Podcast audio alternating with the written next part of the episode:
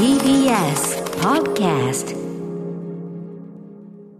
9月2日水曜日時刻は午後8時を過ぎました。TBS ラジオ第6スタジオからお送りしているアフターシックスジャンクション略してアトロク。パーソナリティはラップグループライムスター私歌丸です。そして夏休みの日々真央子アナウンサー。夏休みなんで一応ね、えー、真央子あ真央子アナウンサーに代わり水曜パートナーは？はい、TBS アナウンサー山本貴明です。さあ、ここからは、聞けば世界がちょっと変わるといいな、な特集コーナー、ビヨンドザカルチャー。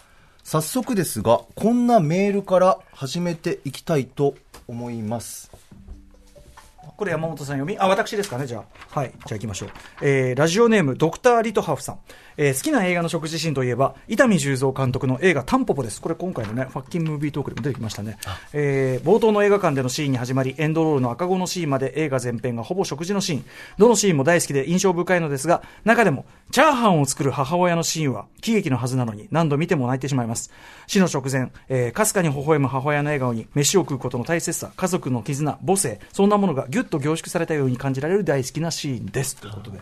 これ、お二人、あの、この、今回お二人が出されたファッキンムービートークでも、確かタンポポの話出てきましたよね。違うシーンですけどね。違うシーンだけど。あの、あっちですね、あの、フランス料理屋で、うんうん。あの、フランス料理のメニューがわかんない上司がおろおろしている中で、はいはい。あの、一番若造が、うん。あの、一番よくできてて、うんうん。あの、ワインから何から頼んじゃうっていう、うんうんうんうん。あの、シーンがあって、はいはい。まあ、あれもまあ、だから日本に対する、うんうんつ日本社会に対する痛烈な皮肉ですけど、そのお母さんとかもかなりといえば残酷なひどいシーン、ひどいというか、まあね。あの、あの、いい、いいことなのか、それはっていうね。あの、笑っていいのかどうかみたいなくだりではありますよね。もうだから本当に既既得状態みたいな人にお前しん、なんか、なんか、し目つぶるな、みたいな、飯作ってくれ、みたいなことだからそういう、だからそのだから役割分担が、その人生そのものと化してしまっているので、それを聞くと作り始めるってことでしょ、うそれ考え方によってはね、なかなかちょっとあの厳しいものがあるんで、見たとき、当時から結構あそこはもやもやししてるんですよね、でそれは多分伊丹さんもちろん分かってやってるシーンですけどね、だから単単的単純にいいシーンとは言い切れないんですけども、はいうんという、いいですね。はい。いいですねってね。あの、今日はちょっと食べ物特集はちょっと真面目真面目か。真面目でいいですよ。え、えだって、ヨシキさんって僕の知る限り一番真面目な人ですけど。ああ、やばい。どういう、どういう。この感じ。この感じではいえー今夜はこの感じで、えーお送りします。アトロク三つ星フード特集始めます。映画の中の好きな食事シーン特集。フィーチャリング、高橋良樹、寺沢ホーク。はい。ということでね、あの、せっかくこのファッキンムービートークね、すごい本で、この話もしたいんですけど、今日はちょっと、なかなかないことなんですよ。山本隆明アナウンサーが。そうですよね自あ分からのーそ、そもそも特集を一緒にやることがあんまない。んなるほど。そうそう。で、まあ、あの、山本さんも映画すごい好きで、特に映画の中の、はいあの、食事シーン、特にまずそうなシーンが好きなんですよね。もう絶対美味しくないだろうなっていうシーンがもう、もうずーっとこう目がこう離せなくて。こんな食卓は嫌だとか。はい、そういうことですね。うんみたいなのも好きだし、あと、食べるっていうそのアクションそのものも好きなんですもんね。もう映画の中でやっぱりこう演技、作品という作り物の中で、やっぱり目の前の俳優さんの口に食べ物が入って、はいで、胃の中に入っていく。そこだけもうドキュメンタリーっていうのがたまんなくて。あポルノ的に見てるってことですね。あ、そういうことなそうんいうことですかですね、ね。それはね。まあまあまあ、そこ今そこ入ってる、入ってるみたいな。そうです、そうです。なんかそのこう乖離っていうか、作品とはいはい事実のっていう。あと咀嚼音も好きなんだもんね。はい、ASMR っていう。やっぱポルノ的なこうちょっとゾクゾクする音が好きで。どんどん足していくところも。なるほど。ポルノ的なんですね。それ、それ非常に、あの、ポルノ、ポルノ的っていうのは、その細部に集中して、あの、なんだろう、その、そその、その行為そのものが見たいっていう欲望なので、フェティッシュにね。そうそうそうそうそう。まさにそうですね。まさにそういうことだと思いますよね。的っていう音だから。いやーということでいいな。やっぱ、ヨシキさんがいると、やっぱこう、真面目に締まりますよね。そうですねちょっ。と本当考え直します。真面目を嫌がる。真面目とか頑張ってるとかね、本当にね、嫌がらせなんですけどね。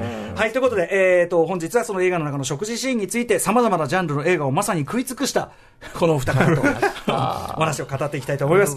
えーまずは映画ライター、デザイナー、高橋良樹さんです。よろしくお願いします。よろしくお願いしますはい、ご無沙汰でございます。ますはい。えーじゃあ、良樹さんのご紹介お願いします。はい。高橋良樹さん。映画秘宝や週刊プレイボーイなどにコラムや映画表などを寄稿。さらに毎週金曜日更新しているメールマガジン、クレイジーカルチャーガイドでも濃厚な映画コラムを配信中。前回は3月16日月曜日のマンダロリアン一人総選挙に出演していただきました。現在監督作、激怒を制作中でいらっしゃい半年経ますっちゃったんだ。失礼いたしました。ねはい。半年間いかがお過ごしですか？いやもう家にこもって暮らしてるんで、すごいどんどん太っちゃって、で、やばい。あのでもトレーニングルームみたいなのああるんですよ。でそこも、まあ、整理したんですけど、なんかほら、こう、あの、なんていうの、こう、あの、現在の状況がもたらす、ええこの精神的荒廃のようなものがあって、うんいまいち動きになれないっていうまあねね。あの、昔あの、サウスパークで、はい。でアニメでね、あの、ランディってお父さんがいますけど、あの、911テロがうん。起こってから、半年ん、カウチで行って CNN しか見てないっていう描写がありましたけど、それに近くなっちゃうってね、まあテレビ見てるわけじゃないんですけど、はいはい。ねえ、ね。まあ、じゃあちょっとね、あのなかなかこううつうつね、としてる状態、あと激動がね、はい。あの制作、まあ、撮影はその日本での撮影は完了。終わってますね。はい。ねえ。でも、その最後、ニューヨークロケってとこあたりがね、まあ、ちょっとそこの辺も含めて、あのー今月中にはちょっといろいろお知らせできることになるあなるほど、と思うので、はい、そちらもすごい、めちゃめちゃは楽しみにしてるんで、ありがとうございます。はい。えーそしてもう一方です、えー映画の企画は、映画の企画は断らず、そして大体なんとかしてくれる。い すごいな、すごい、すごいポジションですね。はい、あの人徳含めて本当にね、あのいつも頼りにしておりますという映画ライター、寺澤ホークさんです。よろしくお願いします。な 優しい。もうこれ毎回やっぱやっていただいて。やっぱりね、間違いがなさすぎる呼ばれれば、あの、お邪魔します。なあ、もう文脈がなんだか分かんなくなってはい、くる、もう、えで寺澤ホークさん、ご紹介じゃあ山本さんからお願いします。はい、寺澤ホークさんです。雑誌映画秘宝などに寄稿する映画ライター。主な著書に、シュワルツェネッガー主義や、マーベル映画究極批評、アベンジャーズはいかにして世界を征服したのかなど、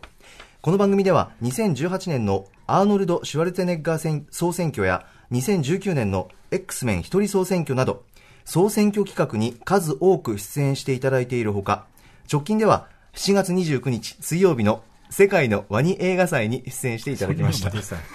最高でした。ワニ世界のワニ映画世界の祭やばい。ええだし、もうやっぱホークさんのね、はいアクロバティックなやっぱワニ映画っぷりがね。そうですね。なんかだから僕最近もう専門外のことで声かけていただけばいただくほどやっぱ心が奮い立つ感じになってきて。どう？よーしみたいな。やったるぞみたいな。よーしで、一本はシュワルツェネッガー入れるぞみたいなそうそうそう。そうどうしようみたいな。えーで、えーそんなお二人、8月19日に単行本、ヨシキ・ホークのフォファッキンムービートーク、ね、イーストプレスより発売中、これ言うたびにね、ファッキン、ファッキン毎回言わなきゃいけないっていう、すいません。売る気あんのかっていう。注文するときもね、本屋さんでファッキームービートーク一つお願いします。名前はい、ということで、えーとまあ、あの食べ物映画の話もたっぷり、まあ、する前に、ぜひちょっと本の話も伺いたいんですけど、これ、どちらからこのこういうこういう企画っていうか、こういうのやろうっていうことになったんですか？えーっと、これ最初僕なのかな？ね。なんかそうそう。うん。で編集者の、あのーが、あの、結構若い優秀な編集者の人が二人ついてて、うん。で、彼らとなんか会って話してた時に、うんあの、そう、そういえばそういうことやってもいいんじゃないかみたいなことになって、てかまあ割となし崩しですよね。でまあ、ホークとかは本当その本の前書きで、ホークとかも書いてるように、あの、もう20、20年以上、20年以上ですうん。ね。あのああだこうだみたいな話を、プライベートでも ずっとしてるわけで。それこそほあのホームページで、はい。こういろいろ映画のことをかやりはじ書き始めたとその頃頃からですね、はい、はい。そうそうそう、その頃からなんで、もう、まあ、足掛け20年以上になっちゃって、うんで、でやっぱりその、まあ、そこでも書いてある通り、その映画の中身の話ももちろんいいんだけども、うん。やっぱりその、どう考えてもここ10年ぐらい、うん。世の中があまりにもひどい勢いでどんどん悪くなるので、ん。まあ、それと映画との間の折り合いをどうつけるかみたいなこととかもね、うんうん。まあ、ちょっと真面目か。いやいや、まあですね。でも真面目な本ですよ、今回、す。ごい。はい。ええ。めちゃくちゃ、まあこれ嫌がるかもしれないけど、はい。でもこれ、要は話してるうちに図らずもそういうトーンになってきちゃったみたいなところある？うん、まあ、それはあるし、で、問題意識っていうのがやっぱりあるから、んってことだと思うんですけど、どうですか？日々やっぱりね、この、憂えておりますから。うんうん、まあそうそうそう、うん。うん。であのホークさんが言うと、なんかふざけてる感じ聞こえるけど、でも、でもすごい本当にね、いろんなこうトピックっていうか、まあ映画の話ももちろんしてるけど、あとやっぱりあのなんかこうあのその時代によってねなんかあの態度っていうか、うんうん。あのあり方っていうのも変わるざるを得ないところっていうのがあって、うんやっぱりなんていうのかこうあのまだこうなんていうのた例えばそのなんだろうなその世の中で、割とまともな価値観が盤石だと思われているときは、そこをちょっとこうあのからかいの対象にして、あの笑ったり、はい。面白おかしく茶化したりっていうことができる余裕があるんだけど悪趣味的なひっくり返しそうそうそうそう、そういうこともあるあったんだけど、あのこれ、今ぐらいの、ちょっと本当に予想してなかったぐらい、あのひっくり返ってる状況だと、うんもう俺とかフォークみたいな人間がこともあろうに、真面目なこと言わざるを得ないっていう。要するに前提となる良識の説明から始めないといけないじゃないけど良識が共有されてれば、それをからかうみたいなことができるけど、そこの説明からしないと、もう冗談すら言えたくない状態っていうか、そうそう。ね。なんでレイシズムはダメだぞみたいなところから入んなきゃいけないのかよくわかんないですけどね。うん、いや、でもそういうのありますよね、そうそうそうそう。とかいろんな理屈の部分。うん。ああとやっぱその例えばいろんな作品を語る語り口みたいなのもやっぱりその、僕面白いなと思ったのは映画秘宝とかさ、皆さんがライターとして、あの映画秘宝とかに参加していくプロセスとか、どういうつもりでやってたとか聞くとやっぱりそのその時の時代からもだいぶ変わってるじゃないですかいろいろ、うんまあ、もちろん世の中の変化もあるし、多分こちら側の考えの変化も当然あるだろうし。ありますね。はい。うん僕面白い。のはその例えばモンド映画とかに関して今その YOSHIKI さんはどういうこう位置づけなのかと、うん。もちろんご専門でもあるから。ねえとかね。そうね、だからあの今ね、あの関係ないですけど、ネットフリックスで、うん。あのほら、コブラ会の配信が始まって、えええ今、めちゃくちゃ夢中で見てるんですけど、はい最高です。あのコブラ会の中の主人公の元コブラ会のうん。彼がですね、その80年代の価値観を全く更新できないまま、うんうん今まで来ちゃって、それを若い子に教える中で、うんいやちょっと先生、それはあの今、そういうふうに言わないんでみたいなね、はいはい。ことで直されていくってことあるじゃないですか、うんうんそういう過程っていうものが、だから、あのあると思ってるし、うんうんうんだから似た似たような話だなと思って、右つまされながら見てますよね。でも、コブラ会面白いですよね。面白いですね。うん。はい。こっちゃんから、今日からコブラ会だよっつってね、すごくリマインドメールが来て、可愛いって思いました 僕も今日それで慶田さんとメールでやり取りして、話したくてしょうがない。話したくでも、ようやくみんな見れるようになったから、それは嬉しくてしょうがない。うんうんよかったですよ、本当フォークさんはやっぱそういう、ヨシキさんとこういう話、うん。がっつり、でもこれだけがっつりってなかなか、もちろん飲んでる時は知ってるかもしれないけど、うん。やっぱりね、でもどっかでちょっとやっとかないとっていう、僕らもやっぱり責任あるいい大人じゃないですかっていう、なんかいつまでもね、そのもう世の中こんな悪い冗談みたいなことばっかりになってしまって、でそこの中でそんなね、あのシュワルツェネッガーのモノマネだけしてていいのかなっていう。モノマネだけしてるわけじゃないですけど。とこもありますんでね。うん。ええあのこれ極端に自分がやってることを絞ったらいいななんでまあ読んで。聞いてる人、そういう人かなって思っちゃう。そうなんですよ、ちょっとね、なんで読んでいただいた方には面食らうかもしれませんが、まあ、いずれも私ですんで、っていうところですね。はい。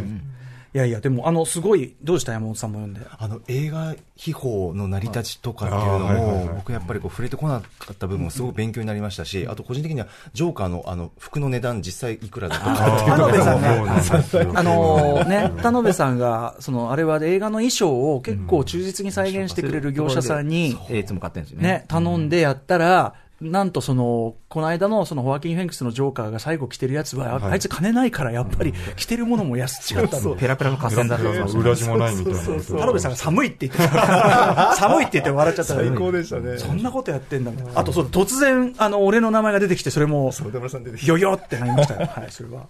よしきさんですよあそうそう、そうそう、やっぱり、あいつのせいだっつっていやいや、そんなことないですよ。エスタブリッシュメントとしてリスペクトを込めてですね。なんちひどい言及せざるを得ない、そびえ立つこう、巨頭を見てる感じですよ。なんで、なんでニヤニヤして、ひどい、ひひどいですね。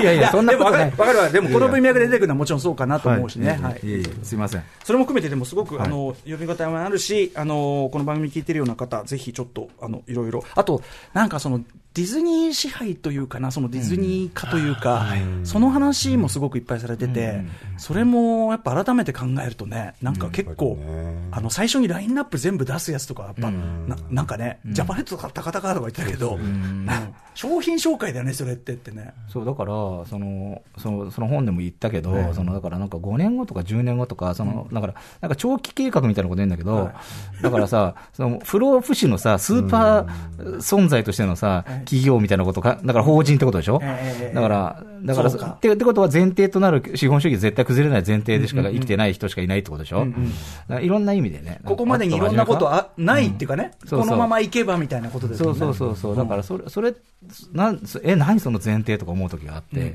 ちょっと、あの、口が滑りました。いやいやいや、はい。でもわかります。あの、ええ。いや、その、いきあとラインナップ見せられて冷静に考えて結構がっかりすることだよねとかさ。あるある。普通に、そうですよ。ん。あのもうこのから先こういう順番になってこあのあんたたちはこれで楽しませますなんつって、いや計画通りだなんて思わないよって、しかも全部それ前みたいじゃねえかってそいうう。ね。リメイク、リメイク、リメイク、シリーズ、シリーズ、リメイクみたいなね。ねバーン並べられて。うん、それを見て喜んでていいのかなっていうところ、とかね、そのだからその映画の中の話、まあ、先ほどそれこそバック・トゥ・ザ・フューチャーの話出てたけど、えね、バック・トゥ・ザ・フューチャー、まあ、それこそ作品のこう価値観のさ、問い。直しみたいな話もすごくちゃんとされてるし、うん、あの前から言われてることではあったけど、でも改めて言われると、やっぱねね。1の終わり方気持ち悪いよなとかね、まあでもあれはさ、2、3でそこを多少相対化しようという意思があるから、まだ、そうですね。まだっていうのがあるけどね。とか、なんか僕も僕はね、いいですよね。2はいい、うん。うんそれ好きなんですよ。僕は僕も2の、2前半ねの普通のビーフ帝国ビーフ帝国、うんビーフ帝国のそのあのコスプレをしてイベントに行ったけど誰も分かってくれませんであしたね、そんなこともやってたんですね。はいすごいな。すごいな。プロですね。うん、でもおじおじさんがおじさんがガウン着て銃持ってうろちょろしてるだけっていうことになっちゃって 青いガウンに銀色のリボルバー持って、まあ、カツラかぶってああ、でも青いガウンだってちょっとわかります。議論のカツラでねええ。そうなんですよこれここまでやれば分かんだろうと思ったんですけど、なんか単なる変態みたいになっててちょっとあの歌さん、坊主だから立てこもってる先生の方をやればよかったじゃないですか。あのショットガン持ってそうそうそうねショットガン持って そこもそっねちの方がわかりやすいかもね。分かりづらいよ。ただのショットガン持ったおじさんだから。そっか。はい。ということで、ぜひね、はい、あの、本当に素晴らしい本でございました。えー、ヨシキホークのファッキングムービートーク、はい。イーストプレスより発売中です。えー、この番組聞いてる人は絶対読むように。ありがとうございます、よろしくお願いします。この後は山本隆明さん接待として。の、はい。でもちょっと待ってください。お二人も映画における食事シーン、注目はされてきましたか？もちろん常々注注目してます常ね。々。本当ですか？本当だよ。お思いつきで言ってませんかいや、思いつきじゃないですよ。だって、あの、僕はあの、ラジオじゃないですけど、ええ。別の番組でやっぱ飯食うシーンのええなんか特集とかもやったこともあるし、やっぱあの、食事シーンとか大事ですよ。やっぱりその、まあ、ポルノ的な興味もあるし、もちろん。うんまあ演出としてのね、食事シーン。食事、セックス、殺人みたいなね。その、秘宝的ノリですよ、その、そういうこと言ってる。人間の暮らし、欲求暮らしですよね欲求じゃない人間人間のセックスとそうです密おかしい、接に関わるおかしい。殺人入ってるのおかしいから。すいませんでした。まあ、そこは一緒になってる映画もありますからね。はい。あ、確かに食欲とね。ね。はあそうそう。殺人欲みたいなね。あそういう、あと、そういうので美味しそうに作りすぎてる映画もありますもんね。まあ、そういうのもありますから、はい本当に。はい。どういうものが出てくるのか。はい。まあ、大体予想ついたと思うんですけどね。はい。もう今ので大体。わかるかな？みんなわかるかな？みんなの好きな映画の中の食事シーンについて、お二方とともに、はいたっぷり語っていきます。山本さんよかったね。はい、ありがとうございます。After Six Junction. TBS ラジオアフターシックスジャンクションパーソナリティは私本日はスタジオにおりますラッパーのライムスター歌丸とはい。夏休みの日々真央子アナウンサーに代わりまして、TBS アナウンサーの山本貴明です。さて今夜は映画の中の好きな食事シーン特集フィーチャリング高橋良樹寺澤ホークをお送りしております。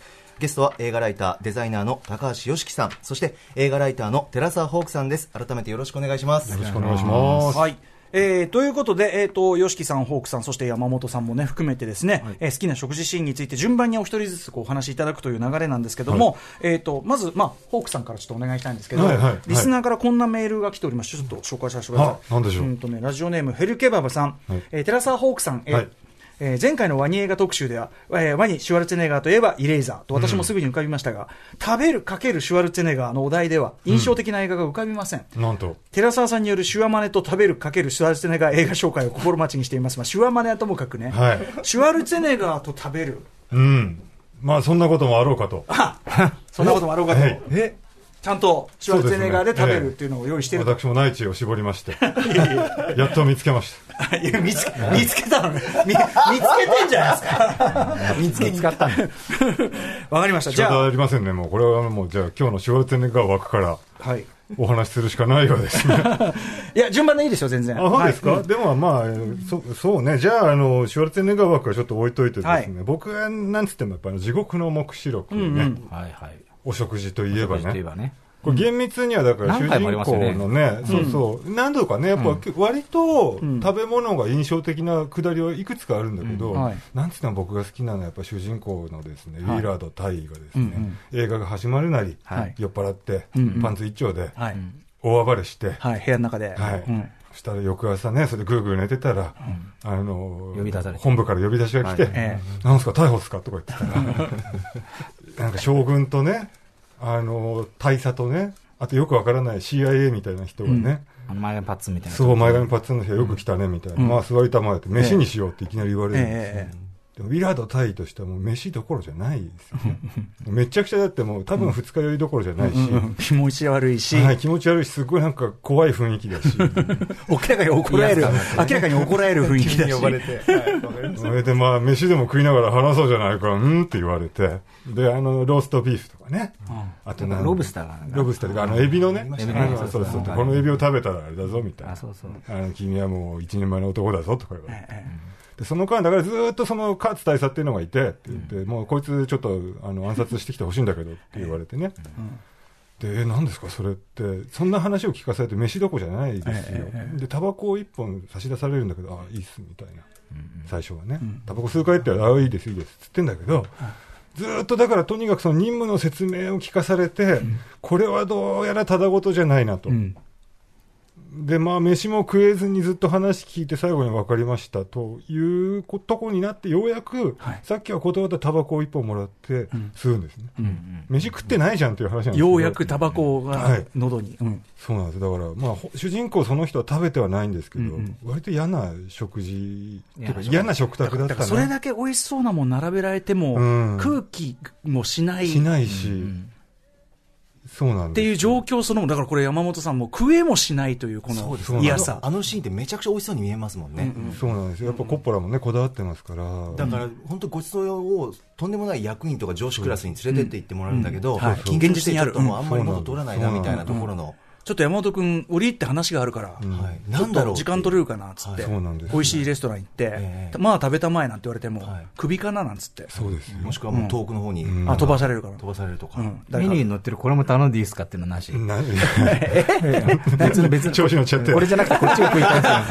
ちょっと俺、ちょっと今日重いんで、ちょっと重いんでちょっと軽めのやつですよね。いや、それ言い出したら結構な玉ですね。多分、その後の展開も変わってくると思います。映画はあるまあいいや、やっぱ頼まねえよみたいな。とか、とか、全然なんか、あの、いろんな葛藤とかしないタイプね。すぐ食べちゃう。すぐ食べちゃう。うまいなんです殺しますなんつって。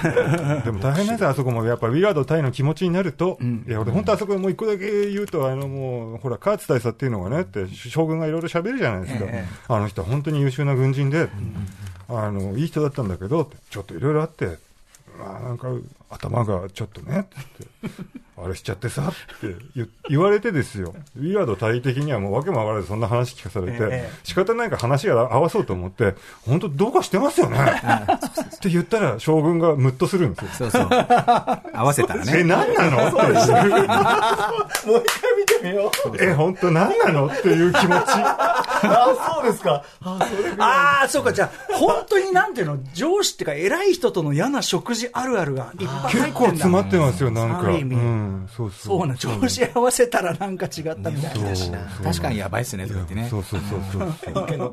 そうそう、乗ったら失敗した。とかね、いろいろありますよ。あそこは本当に。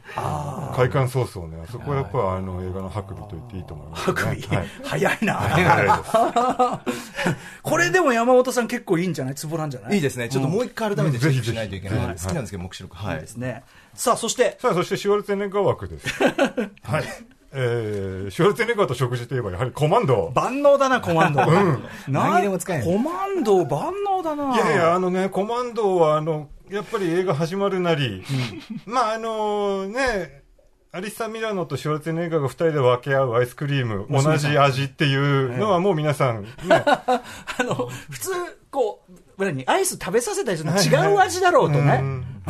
僕チョコみたいな、うん君ばあのいちごみたいな、同じバニラ。バニラみたいな、うん。そこのすぐ後に、はい。あのアリサ・ミラの演じる娘ジェニーがね、ええ。あのサンドイッチを作ってくるじゃないですか、で中身は何だっつって知らない方がいいわっていうくだりね。はい。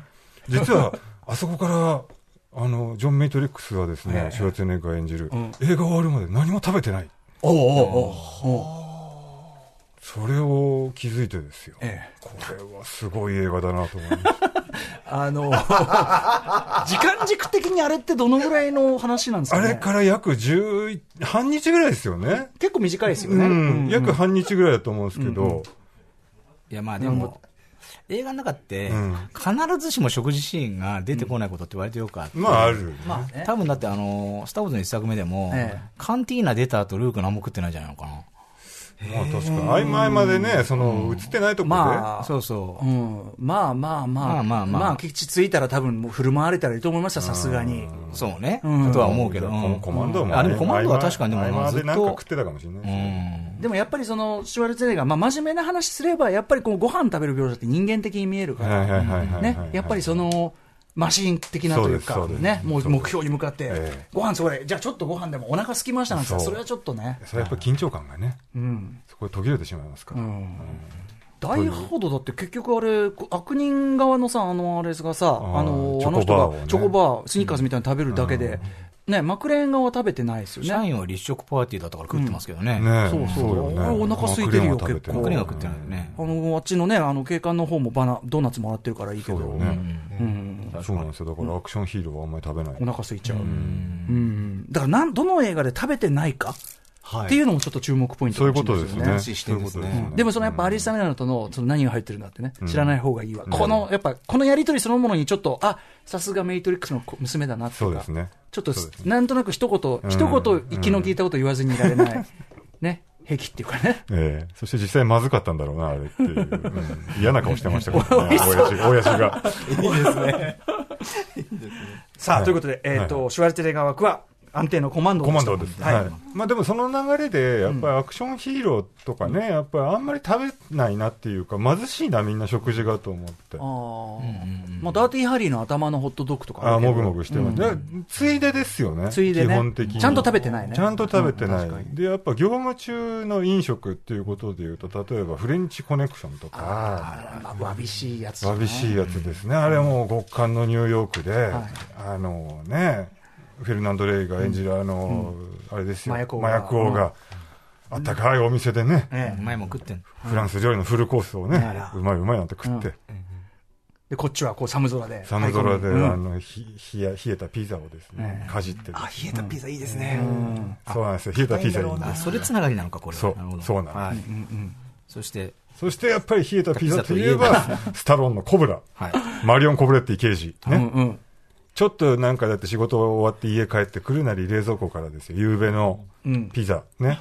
宅配ピザ半分残ってるんですね。それをあの、バーン取り出して、でそれをですね、ハサミで切って、切って、で、無造作にもぐもぐ食べる。硬いから？しかも銃の、なんかばらして、そうそうそうそう。手入れしながら、そうなんです。ピザ食ってんだよね。そうなんですよ、そのピザの箱と、その卵のケースがありますでしょ、あれを一緒に出してきて、はい。なんだ、生卵でも、ロッキーバリにね、生卵でも、あれかって6個ぐらい飲むのかと思ったら、違くて、あの、卵のケースの中に、拳銃のその手入れの道具が入ってるんですよ。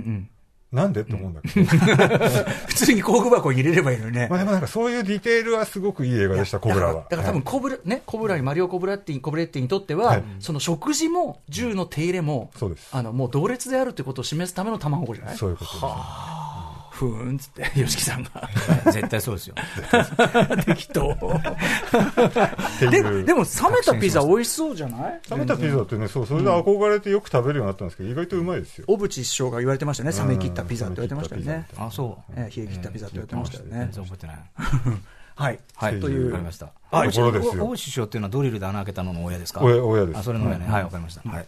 すおいません。じゃあ、ここでメール挟むってことですか、はいじゃあ行ってみましょう。え、ちょっとリスナーの方のメールをご紹介ください。はいうんとね、ラジオネーム優しいキョンシーさん。えーこんばんは。好きな食事シーンですが、えークエンティン・タランティーノ監督デスプルーフで、えーカート・ラッセルがバーのカウンターでナチョスを頬張るシーンが私の推しです。えー若者連中が騒ぐ中で孤独なカート・ラッセルが一人静かに食べ続けるナチョスの美味しそうなこと。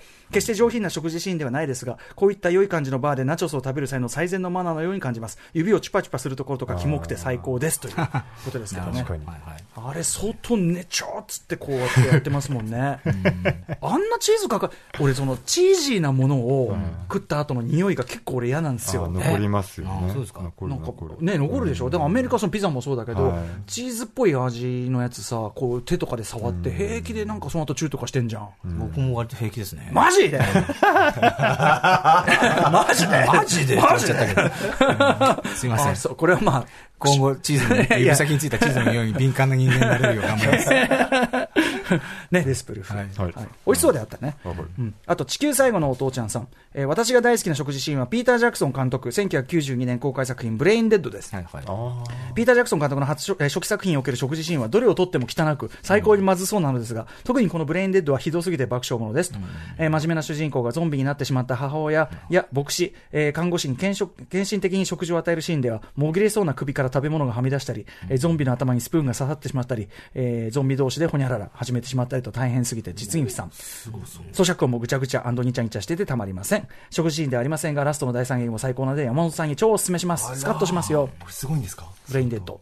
まあ、ぶすすごい違い出ますけどね、あのそういうの手でいくと、あの新ゾンビっていう映画ではねあれはえフルチじゃないです、新ゾンビだからね、新ゾンビは何オラ一点バッハかな、あのあれですよ。あのあれ、あれはティーパーティーなのかな、多分ご飯だと思うんですけど、あのなんか空中を飛んでくる鼻くそがどのカップに入るのかみたいなところを追ったシーンがあって、すごい覚えてますけど、すいません、食事中の皆さん。ちょっと余計なこと言ってしまいました。すいませんでした。えー新ゾンビ。はい、新ゾンビ。ははいい。はい、ありがとうございます。さあ、といったあたりで、じゃあ、ホークさんのターン。ありがとうございました。はありがとうございました。はい間違いない。間違いない仕事美味しそうではなかったです。いやいや、いいですよ。いや、美味しくなくてもいいですよね。はい。はいということで、じゃあ、ヨシキさん続いてお願いします。はいはい。えーっと、じゃあですね、えーっと、まあ好きな食事シーンということで、一番最初はまあこれ外せないだろうということで、まあ定番ですけど、イレーザーヘッドですね。はい。デビッド・リンチのイレーザーヘッドですけども、これはですね、長いこと連絡取ってなかった元カノに、なんか、あのから電話が呼び出しがあって、家に行ったら、なんかまあお父さんとかも出てくるんですけど、でお父さんはなんかね、あの昔怪我して、それを頑張ったらだんだん治ったんだけど、今はもうダメだねとかね、よくわかんないことばっかり言うし、ニコニコしてるし、お母さんはなんか異常に険険悪な顔をしていてですね、で、まあ、そこにおばあさんもいて、おばあさんはなんかサラダ作る時におばあさんの手を使ってこう混ぜたりするっていうね、あの何言ってるかよくわかんないと思いますけども、そういう話なんです、そういうシーンがあって、で、そこに行って、で、その、あの、あれなんですよね、なんか人工肉の、今日は人工肉の鶏があって、すごいちっちゃいんですよ、げんこつぐらいの大きさしかない鶏があって、で、あの、アメリカとかね、あの、とかだと、あの、要は昔の家父長制があるときは、そのチキンとか切り分けるのが、あの、家の主人の役目で、で、今日は、あの、せっかく来てくれたから、ヘンリー君、君がやってくれなんて、切り始めたら、そのなんかあの、なんかちっちゃい、ローストチキンがびガクガク動き始めたかと思ったら、中からブッブクブッブク黒い液体を出し始めて、全員すごい気まずくなったと思ったら、で、今度はお母さんがべ、お母さんが隣の部屋に引っ張ってって、うちのことセックスしたのって聞くんですよね。で、いや、あの、そういう質問には答えたくなくて、あの、お嬢さんのことを愛しててて、そうじゃなくてセックスをしたかどうか聞いているんです、みたいなこと言われて、泣きそうになるっていう、あの、シーンですね。はい。だだなんていうの、やっぱその、あの、相手の家に行って感じる気まずさ感みたいなもののさまざまな角度から、そうそうそうそう、人ん人んちの飯苦手問題の、これはあの、それをね、追求したが場面だと思ったんですよね。はい。確かに、なんだろうね、こうぜもちろん別に衛生的にどうこうなんてことはないはずだ自分、てめんちとそんな違うわけないのに、まあ、じゃあなんだろう、それこそちょっとした匂いとか、はい。なんだろう、この得体の知れ友なさ達の感。家に行った時にお母さんが素手で握った友達の、お母さんが握ったおにぎりを食べるのにちょっと一声ありましたね。ちょっとあの食べられるまでに。ちょっと一回止まった感じ、あとね、イレーザーヘッドにおいては、やっぱそのだからチキンの肉とかが、やっぱね、またその、あっちの赤ちゃんの方の演奏にもつながるから。まあ、つながってくるし、ん。まあ、本当にあそこはね、でも、あの、結構、イレーザーヘッドの中でも、特に面白いシーンの一つで、この間も久しぶりに見直して 爆笑してたんですけど、あの、いや、すごいシーンだと思うんですね。あのね、なんか人んちあの、なんだろう、他の人の家に入った時の、他の人の家とか、おあの、子供時代とかにね、あの、空気の匂いが違う感じみたいなのもよく出てると思う。そうですか画面でわかるありますね、はい。へはい。え、リンチはなんか他にも気まずい食事とかいろいろありそうですよね。あの、いろいろありますね。あのー食事とか宴会とかね。宴会とか。うん。そうそう。はい。えー、ということで、まずあとは食事はまあすごい一番気まずいのは多分ローラ・パーマー最後の7日間に出てくる、う。んあのご飯食べようとして食卓に着いたら、あのローラにお父さんがすごい怖い顔で、お前の手は汚れているとか言って、指を見て爪の間に汚れがとか言って、洗ってきなさいとかいう、あの今の時代を予見したかのようなシーンがありますけど、あーあー、そうかそうか、そういうことね。はい。はい、イエザーヘッドでございました。はい。はい。続きまして、吉木さんお願いします。次ですね、これちょっとね、このご飯シーンに入れていいかどうかちょっと迷ったんですけども、ん。あの、スター・ウォーズ帝国の逆襲ですね。どこだ？どこだ？えどこだ？このシーンについてちょっと話したいんですけどおも、あもちろんヨーダとのご飯もあるんですけどそうじゃなくてあれ、美味しそう。これはですね、あのー要はランドが、あみんな、皆さんせっかくついて疲れたでしょうと、はあついたら飯でも食いましょうっつって、入ったらすごい、料理が豪華豪勢な料理があるところに入ったら、ベーダーがいたんで、ハンソロが思わず撃っちゃったら、そのフォースでピューって銃も取られちゃって、でその後ドアが閉まってうんうん、シーンが終わるんですけど、はい。あれは食ったのか食わないのかっていうことを考えててですね。確かに。でね、いやでね、あれおかしいんですよ。なんでかっていうと、その、もしおとりとしてね、ええ食事にしといて、はいで、食事をしながらベーダーが本当はいたんですけど、ガーンってことをするんだったら、ええ最初からベーダー立ってるのはおかしいわけで、あドッキリポイントがおかしいそうそうそう。だからどっちのために用意した、何のために用意した料理なのかってことを考えると、もしかしたらベーダーはそれ、実はやっぱ飯をちょっと一緒に食べたかったのか、それともそのためにはメットも取らなきゃいけないし。そうそうそうそうそう。だから、ベーダー食べれるわけないから。そうで、ベーダーとボバフェットっていうメット取れない二人組が中で待ってるんですよ。でもさ、先にん、奴らが入ってくる前に、入れ、もう、ちょっと済ましてたんじゃない？マスク組は。あみんな来る前に食っちゃ来るうみたいな。前に、うん。あいつら来る前にちょっと、とりあえず、ま、まもなく今、ちょっと今、あの、ポートついてちょっと今向かってるんで、ちょっと早めにつけていただいて、つって。割とちょっと悪役がかっこ悪くなっちゃうんですね、それだとね。だからそう、もてなそうと思って、ん。やっぱり、ほら、だってあの007の悪役とかももてなすじゃない？もてなしてくれるね。ね、俺もこれやるかと思ったらさっきの話で、ダメだ、マスク取んなきゃいけないじゃん。じゃあダメか。立ってよ、立ってよ、もう、みたいな。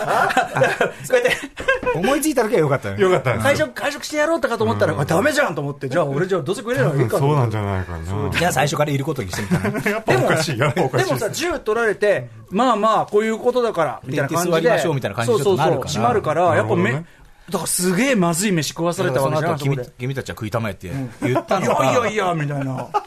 ちょっとわからん、謎のシーンということです。すみません。そうね。もう一回見あの、あそこにディナディナーはあったのかなかったのかって。本当ですよ飯何並んでましたあそこ？え？飯どんなの？よくわかんない。ないです未来飯ですよ。未来未来じゃないですけど、過去ですけど、スター・ウォーズは。でもまあ未来飯っぽいやつです。ええええはいなるほどな。まさかの帝国の逆襲でした。この逆襲ね。もう一個ぐらいいきます？もう一個ぐらい行きましょうか。もう一つね、どうしようかな。あの、いろいろ考えたんですけどね。あのーどうしようかな。まあ、あの、悪魔の生贄とかはね、普通に出てくると思ってみんな考えてると思うんで、あのーまあ、ここはあれにしたい、あれにしようかな。あの、フックとかどうですかね、フック。フック、うんスピルバーグ。スピルバーグのフックほうフックの食事シーン？うん。思い出せない。フックはですね、あの中年になったピーターパンが、そのネバーランドに戻ったら、ええあの、ルフィオっていうリーダーをもとに、また子供たちが集ってて、で、それがみんなで、あの、今日はすごいごちそうだから楽しみだぞなんて言って、で、みんな、何もないですよ、つけの上に。はい。それをみんなむしゃむしゃむしゃむしゃ、超楽しくて、美味しそうに食べ始めるシーンがあって、で、でも何もないから、これ何もないじゃんって言ったら、おじさんは想像力がないから見れ見れないんだって言われて、なんかその後もいろいろあって、その、はって気がついたら、全部本当にあるんだっていうのが分かるシーンなんですね。で、ちょっと感動的な場面で、あのー僕はいいなと思ってるんですけども、だからそれとちょっと並べて考えてたのは、美女と野獣なんですけど、美女と野獣の、だからあの、Be Our Guest というね、あのーごちそうでめっちゃもてなしてくれる歌あるじゃないですか。あれもベル全然食ってないんですよ。あなんか、最後のデザート二口舐めたぐらいで、あれもだからもしかしたら、なんか幻影を見せられただけで、本当は非常にわびしい場面なんじゃないかとか思っちゃったりするとモジャコーで見せられてたあの、幻影の、幻影の天国みたいなところで、こう、ああ、美味しい美味しいって食べたけど、実は何も食べてなくて、今度痩せ細ってるみたいな。なんかそういうのに近いですよね。だから、うん。いや、だからまあそこまでいくかどうかはともかくとして、でもそのなんかフックもそこっちも、だから、それリアル飯なのか、あの、うなんだろう、嘘飯じゃないですけど、なんかね、ファンタジー飯なのかっていうのの境目みたいなのがあるような気がしましたよね。でも、あるってなった瞬間、やっぱ、わーってなるわけですね。なりますね。あそこすごいあの、最初見た時びっくりしましたね。あ、そうか、そうか。ちょっとあんま全然覚えてないから見直そう、それ。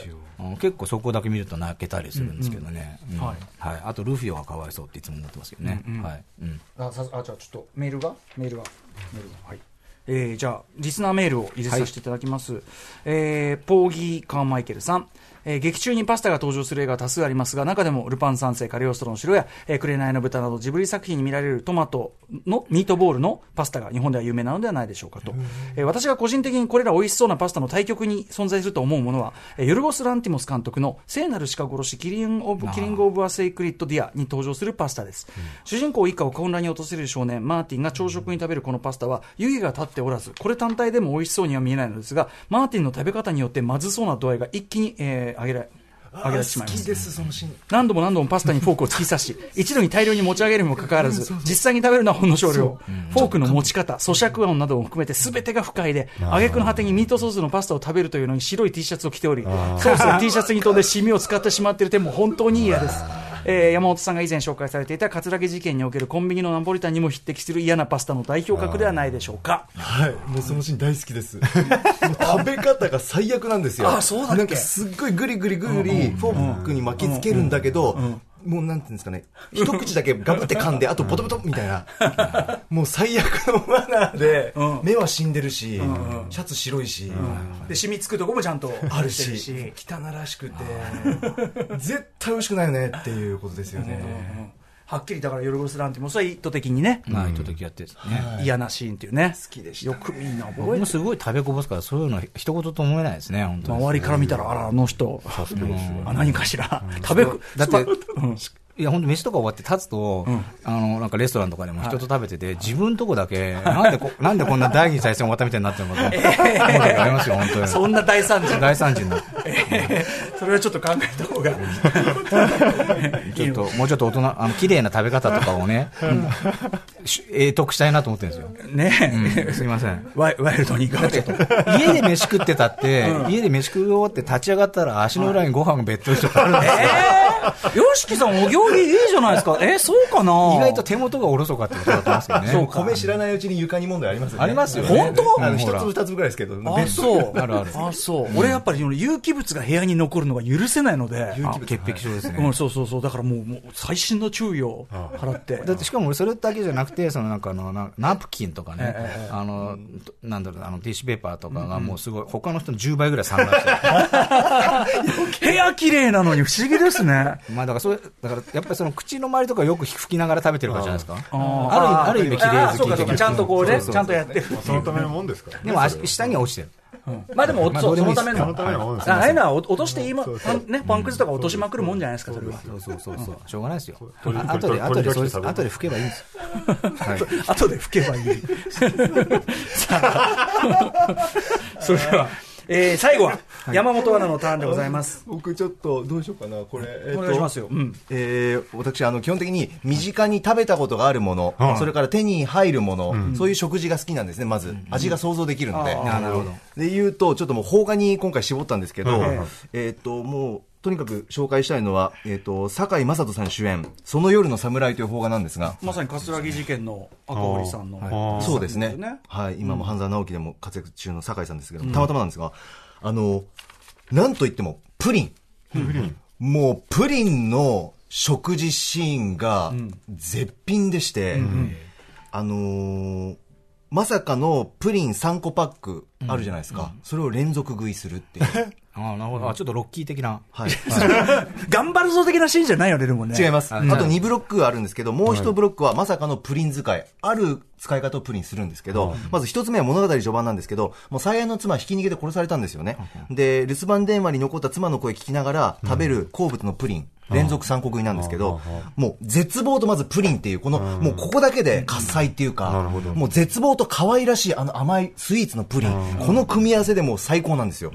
で、以前美味しく食べていたプリンなんですけど、絶対美味しくないんですよね、三個食いが。もう甘さも食感も口どけも感じてないっていうか、心に穴が状態、穴が開いた状態で食べるプリン。もうその、こう、描写が、うわーって、絶対味してない。無味無臭なんだろう。あのプリンでさえっていうのが最高。夏だし、暑いし、扇風機で散らかった部屋で、亡くなった妻を思い出して食べるプリン。で、食後に、妻の下着とか服を口とか鼻に当てて匂い嗅いでるんですよ。思い出すために。もう離れられないっていうか、まあなんかそのワンセット。なるほど。あと、音的にも、プリンの蓋剥がす時のベリベリっていう、この、開封動画にも似たような、心地よさっていうか。またそういうね。そう。あと、プリンってすごく良くて、プリンのプラスチックのスプーンと、そのプリンの容器が当たるためになる、あの、カチャカチャっていう軽めの音だったりとか、あの、プリンを吸い込む時の、っていう音だったりとか、それから、すする時のズルズルっていう音だったりとか、もうなんかそのコラボ、最高で、特に最後、プリンのカラメルが残った時に、書き込む時の、いろんな音が鳴ったハーモニー、このフルハーモニーを聞いていただきたい。カチャカチャカチャ。それ、あなたのフェティッシュじゃなくて？そうです、そこです。めっちゃハードコアポルノを勧められてる。え、ASMR カールね。もうあるんですよね。あその要素もあって、も。プリン使い最高。さらに物語終盤なんですけど、今度、ぼあの、プリンとまた3個パックと向き合うんですけど、どうやらちょっと様子がおかしくてはい、食べるのかなと思いきや、ちょっとこう、妻亡くなったこと、過去に縛られる自分を変えようとしてるのか、自暴自棄なのか、プリンを食べずに、一つ目のプリンは、はい。まさかの頭の上にはい、プッチンでプリンを落として、乗せて、そこからブチャって潰してはい、で、トロトロって頭の上からプリン落ちてくるんですよ。はい。その瞬間に両手で頭をゴシゴシゴシゴシゴシってこするんですよ。はプリンシャンプーみたいな。あ。なるほど。食べない。はい。頭洗ったりだよっていう、プリンシャンプー。で、二つ目。上を向いて、おでこにプリンをプッチンして乗せるわけですよ、器用に。で、やはりブチャって潰すんですよ。そしたら顔の上に散らかりますよ、プリン。そしたら両手で、その顔をゴシゴシゴシゴシゴシってこするんですはいプリン洗顔するんですよ。で、三つ目は、手のひらにプッチンして乗せたプリンをはい、そのまま顔面に叩きつけて、そのまま両手で顔をグッと押さえつけるんですよ。はあプリンで保湿するんですよ。でもシャンプー、洗顔、そう保湿。いう順番だったもうか。三段使い。ー三段使いだ、なんですよ。題名でもプリンって入ってないの残念ですよ。ねそんだけプリンをしてるのにそんだけプリン推しだったらその夜の侍。まあでもそれ、いちいち入れない方がかっこいいのまあかも確かに。当たり前のこと言わないでください。すいません。はい。低レベルの混ぜっかいしないでください。あ、怒られた。すいません。あ、もう一ついけますか？もう一つ、あ、すいません。もう一つはですねいや、、もうさ、すごいな。犬猿という、犬猿で犬猿という映画なんですけど、はいはいはい。で、あの、別々のある兄弟とある姉妹、4人の話なんですけど、あるシーンでどうしようもない無償上がりのダメ兄と、それから妹への嫉妬が止まらない姉がたまたま居合わせる、一つの部屋に居合わせるシーンなんですけど、あの、その兄がお腹空かせてて、チャーハン美味しそうに食べてるんですよ。カチャカチャカチャって、って食べてる。美味しそうにお腹空いてるんだなって。で、ひょんなことから、その二人の間であの食べながら千葉喧嘩始まるんですよ。で、怒ったその姉の方が、失礼なこと言われた姉の方が、その兄に向かって、なんか適当に部屋の中に置いてある、置いてあったものを、グワーって投げるんですよ。小袋投げるんですよ、兄に。小袋。バサーって。小袋？うんちっちゃい袋。で、る兄にバーンってぶつかった瞬間に、その中身が飛び出して、ええなんか茶色いものが、部屋中とか、それからチャーハンにまでかかっちゃうんです。うんで、何すんだよって兄が言いながらも、再びチャーハンを食べた瞬間に、はい。さっきまでしてなかった、ザクザクザクザクっていう音が聞こえるんですよ。これなんだって。すごくいい音を奏でるわけです。で、お前も食べてみって、その姉にも勧めて、姉も食べて、あ、本当だ、美味しいって言って、喧嘩してたのに共感して、なんか食を通じて和んでて、その滑稽さは面白いんですけど、好きなんですけど、で、実は、チャーハンにかかったのは、ベビースターラーメンチキン味だったんですよ。でも、喧嘩して、喧嘩したことでチャーハンだけじゃなくて、そこから生まれる奇跡のアレンジ飯。このシーンをぜひ見てい意。外とチャーハンにベビースターいけるよっていけるよって。いけるよって知恵もつく。はい。で、音もプラスされる。ザクザクっていう。美味しそうだなって。で、これ試したら美味しかったんですよ。あ、試したんだ。試した。これおそらく冷凍のスタンダードの五目チャーハンなんですよ。なるほど作るシーンもフライパンで作るシーンもあるんですけど、に、ベビースターのチキン味かけると、ベビースターのザクザク感と、その香ばしさ、さらにはチキンの味が、チャーハンの油で炒めた風味にベストマッチする。普通にグルメレポートみたいになってますけど。これは試した方がいい。絶対試せますし、僕はもう犬猿チャーハンと呼んでるんですけど。もうアレンジ飯、ここのシーンをね、音も豊富なんで。これでも、吉田圭佑さんが、だからその、その場面を、はいなんかこう、ユーモラスに着地させるために、なんかそういう、意外と合う、まき散らかしちゃうものみたいなもので考えたんですかね、やっぱね。そうですね。ブワーっと荒れて散らかったんだけど、うん結果いいものができる忘れ。てるわ、その場面。ああ、そうですかうん。大好きな映画なんですけどね、犬猿絶対。耳寄り情報。耳寄り情報最高でかがですしたかね。山本さん、でもうこれで終わり？時間的には。はいあ、お時間来てしまいました。俺でもあの、第2回やってもいいですよね。本当ですか？あいける？まだまだ。ご飯映画はいくらでもある。そうです。あ、あと今日ね、あの、放課後ポッドキャストぜひちょっとお付き合いいただければなと思ってて、ちょっと言う、ね。あ、山本さんが、山本さんがこれは。電話したらいいのえー、いやどうですかね、これちょっとね、山本さんがあるんで、ネタは。うん今日、も、あの、いろいろまた、あの、積もる話もありますので、ちょっとそちらでもぜひ、あの、お二方にお付き合いいただければと思います。ということで、改めてじゃあ本のご紹介、じゃあ山本さんから。はい。えー改めて、ヨシキ・ホークのファッキンムービートーク、えーイーストプレスより税込み1870円で発売中でございます。そして、えっと、お知らせ用となどありますか、よしきさん。えーと、えーと、特にはないんですけども、えーと、今度5日かな、ちょっとこれ確認してほしいんですけども、ええ。あの、ケーズシネマでやってる、あの、基礎で、天えーと、奇想天外映画祭。っていうのの、えー、と5日だったと思うんですけど、フリークスの上映後に中野雅也さんとちょっとトークすることが決まっておりまして、すぐ近々だとそれがあるのと、あとだから今年今度の映画秘宝がは21日に出ると思いますけど、その時のタイミングではい、ちょっと激怒絡みの情報もだんだん解禁していくというか、出していくようにしたいと思ってますので、はい。えーちょっとまだ言えないんですけども、うん。お楽しみにお待ちください。はい。ありがとうございます。そして、寺澤ホークさん。あもう何しろ本をですね、うん。買っていただければ、ファッキンムービートークが。はい。はい9月、今月には電子書籍でも出るのかな？うんはい。なので、買っていただければ。そんな形で読んでいただければとぜひぜひよろしくお願いします。はい。あの、お二方にはまた今後ともいろいろお世話になることかと思いますが、いえいえはい。よろしくお願いします。よろしくお願いいたします。はい。えー以上、アトロック三つ星フード特集始めます。映画の中の好きな食事シーン特集、フィーチャリング高橋良樹さん、寺澤ホークさんでした。良樹さん、ホークさん、ありがとうございました。山本さんもお疲れ様でした。ありがとうございました。明日のこの時間はゲームのバリアフリー化、アクセシビリティ最前線特集です。